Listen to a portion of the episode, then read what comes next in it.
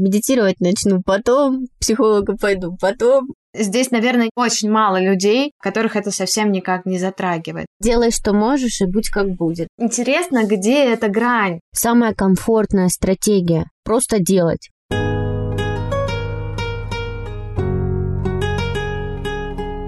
Привет, меня зовут Джул, и ты слушаешь подкаст «Сели поговорили». Я маркетолог, пиарщик, наставник экспертов.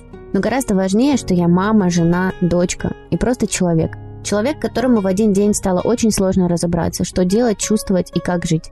Я решила сесть и поговорить. О грустном, важном, деловом и не очень. С людьми и про людей. Здесь не будет политики, никаких можно и нельзя. Только теплые напутствия о том, как помочь себе справиться. И сейчас неожиданный поворот. Привет, меня зовут Ксюша. Я предприниматель, основатель пиар-агентства и блогер.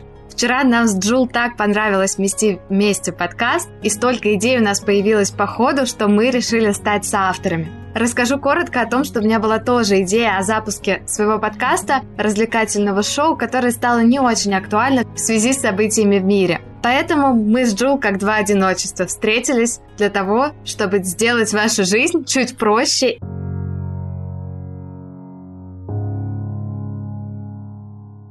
Слушай, ну мне кажется, идея огонь. И самое крутое, что она вообще родилась спонтанно. И у нас изначально была даже мысль переписать вступление, но мы с Ксю решили, что мы за максимально живой настоящий формат. Вот как сделали, как получилось, так и будем. Поэтому решили оставить здесь такие незапланированные сюжетные повороты. Да, на самом деле мы обе столкнулись с тем, что, наверное, чересчур усложняли идеи предыдущих подкастов, потому что у Джул тоже была своя идея. И сейчас мы просто решили делать, делать как получится, а если это еще и поможет кому-то держаться, поможет кому-то справляться с э, ситуацией в мире и внутри себя, то это будет приятный бонус. Однозначно. И знаешь, мне кажется, что это вообще сейчас самая комфортная стратегия. Просто делать не заниматься, как я слышала, да, на вебинаре, украшательством, не заниматься перфекционизмом. Если идея пришла, нужно сразу заниматься ее реализацией и не придираться к себе. Прям сейчас то самое время.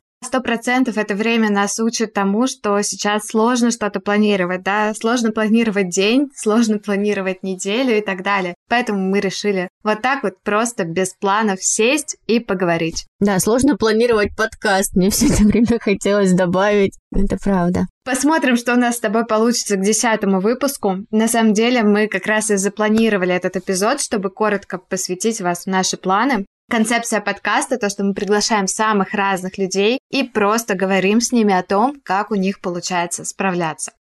Кстати, гость нашего следующего выпуска – профессиональный коуч, и мы поговорим с ней о тревожности, о том, как сбавить градус напряжения внутри себя, о том, как вообще планировать свою жизнь, когда спланировать ничего невозможно. Ну и попробуем, я надеюсь, что попробуем на себе какие-нибудь коучинговые техники. Думаю, будет интересно. Да, однозначно. И ты знаешь, сейчас все больше людей задумываются. То есть если и раньше задумывались о своем состоянии, но тоже откладывали на потом потом, медитировать начну потом, к психологу пойду потом, техники выполню потом, то сейчас вот то самое время, когда это тоже нужно сделать сейчас. Потому что если не позаботиться сейчас о себе, это как сначала маску на себя, то не будет возможности помогать остальным, помогать близким, вообще оставаться в адеквате. Ты знаешь, да, последние пару лет же был такой очень явный тренд на mindfulness, на том, чтобы заботиться о своем ментальном здоровье. Многие обучались на коучей, многие посещали или начали посещать там психотерапевтов, коучей.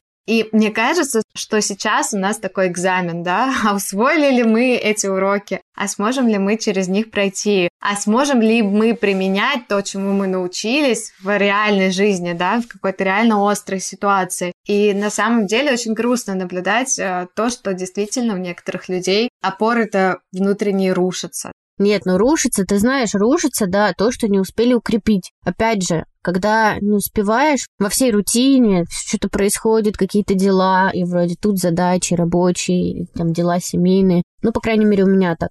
Я вот очень много узнаю всего, да, очень... Я и сама была в коучинге и в терапии, ты вроде как аккумулируешь это все в себе, ты даже знаешь эти техники, и пока действует такое, знаешь, какой-то период вдохновения после встречи с коучем или после какой-то работы, ты какое-то время это делаешь, но потом все равно как-то жалко на себя становится времени, ну или кажется, что это не так важно, и состояние, свою работу над состоянием задвигаешь куда-то назад. Потом на выходных, когда все лягут спать, я потушу свет, зажгу свечи. Знаешь, вот, вот эта история. Ну, то есть у меня, по крайней мере, этого нет в рутине моей, к сожалению. Ну, у меня на самом деле точно так же, просто не получается некоторые знания из поля знаний вывести в поле действий, да, чтобы действительно начать это применять и начинать это делать. Потому что посоветовать-то, в принципе, каждый из нас что-то может, да, но гораздо важнее это все в жизни применять и как-то уметь в первую очередь работать и справляться с собой. Но, кстати, знаешь что, я замечала, что очень многие эксперты сейчас вот в коучинге, в психологии сейчас вот активно топят за то, что растите свою внутреннюю опору, вам нужна внутренняя опора. Да, она нужна, но ее не вырастить вот так вот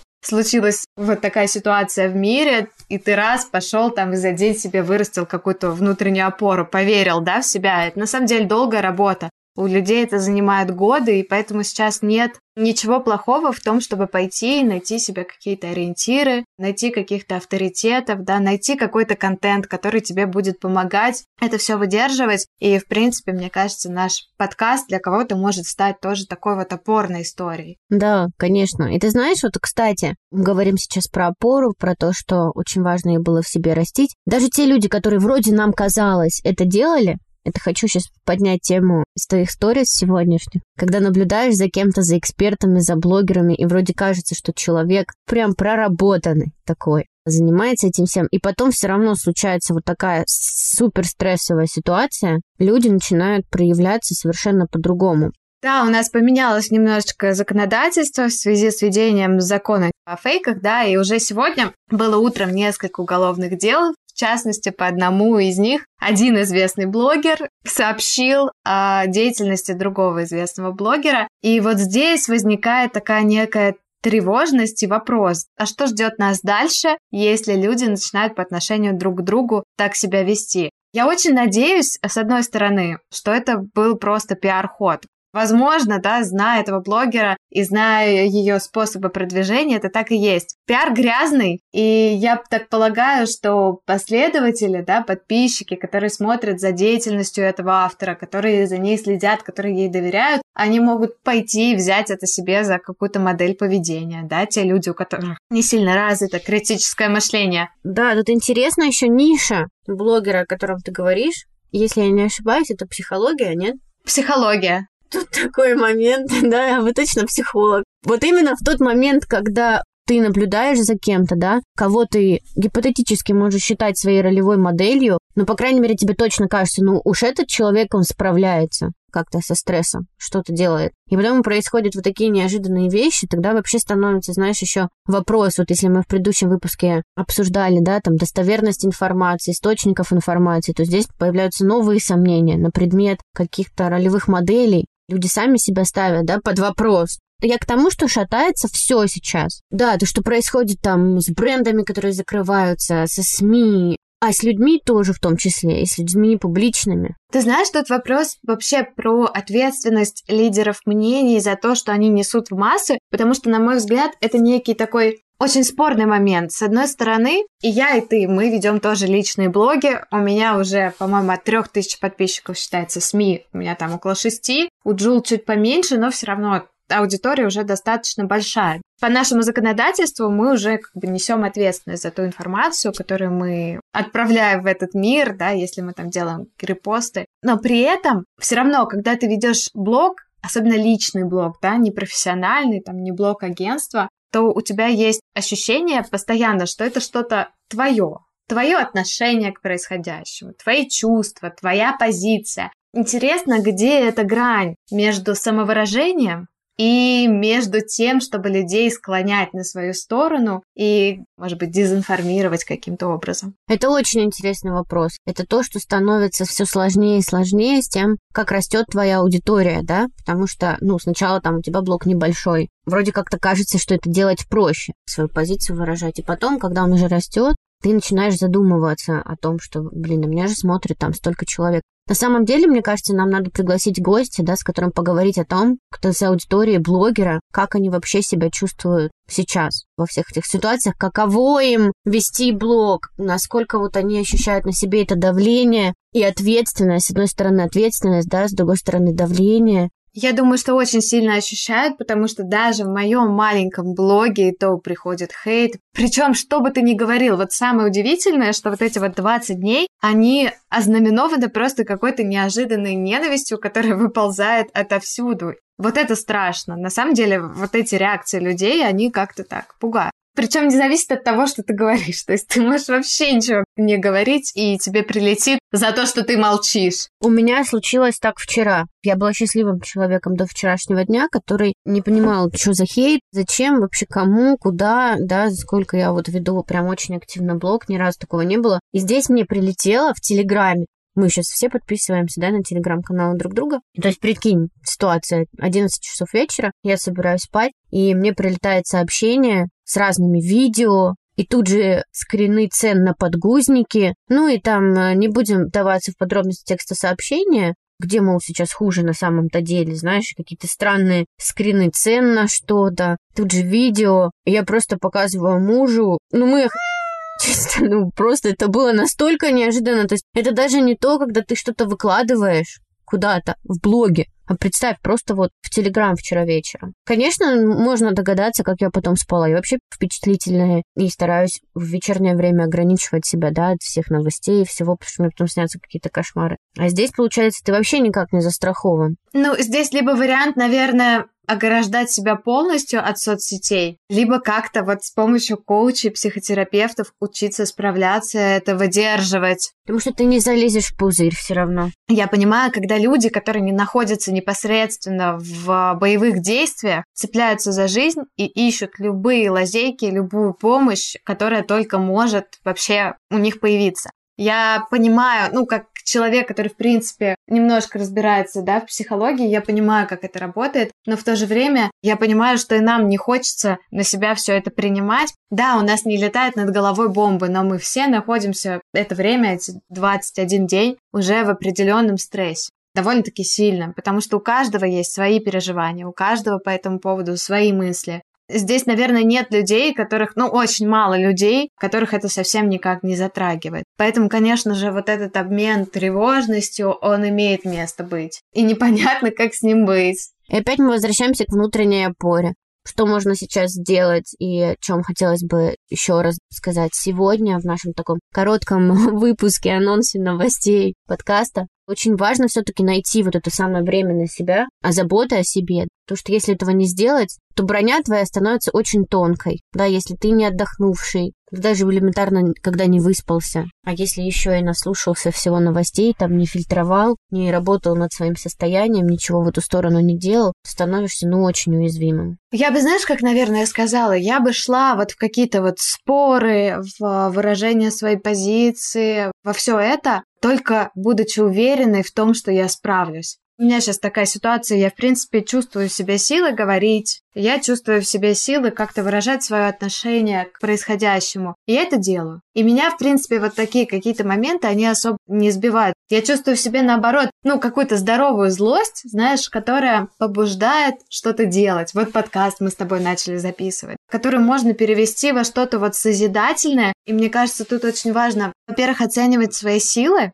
не впадать в какую-то панику и не бегать туда-сюда, а чем бы мне сейчас заняться. А с другой стороны, если ты чувствуешь в себе силы, почему бы и нет? Почему бы и не попробовать что-то новое? Почему бы и не начать говорить? Почему бы и не общаться больше с людьми? Ну, то есть, мне кажется, здесь какие-то такие разные могут быть стратегии того, как люди справляются со стрессом в зависимости от того, насколько они чувствуют себя вот в себе сейчас силы. Да, но важно отметить, что есть все-таки выходы. Мне очень хочется, чтобы они были у каждого, как ты сказала, да, трансформировать это в какой-то все-таки не то чтобы, нет, не позитивный опыт, трансформировать это в какие-то хотя бы там действия. В созидание, да, да, просто вот делаешь постараться, да, сделать максимум. Делать, что можешь. Мне кажется, мы сейчас просто делаем все то, что мы можем. Поддерживаем других, как мы можем, там, поддерживаем свою семью. Делай, что можешь, и будь как будет. Точно, да. И сейчас самые простые задачи, это в первую очередь позаботиться о себе, о своей семье. Если ты чувствуешь, что в тебе есть чуть больше, да, сил, чуть больше ресурсов, то ты можешь уже там куда-то выходить, с кем-то еще делиться. Поэтому, мне кажется, наверное, неправильно будет блогеров, которые совсем впадают в панику, в этом обвинять, потому что все-таки помним, что они тоже люди. Но заметочку себе делаем. Да, о том, что ответственность там, она тоже на такой аудитории однозначно присутствует.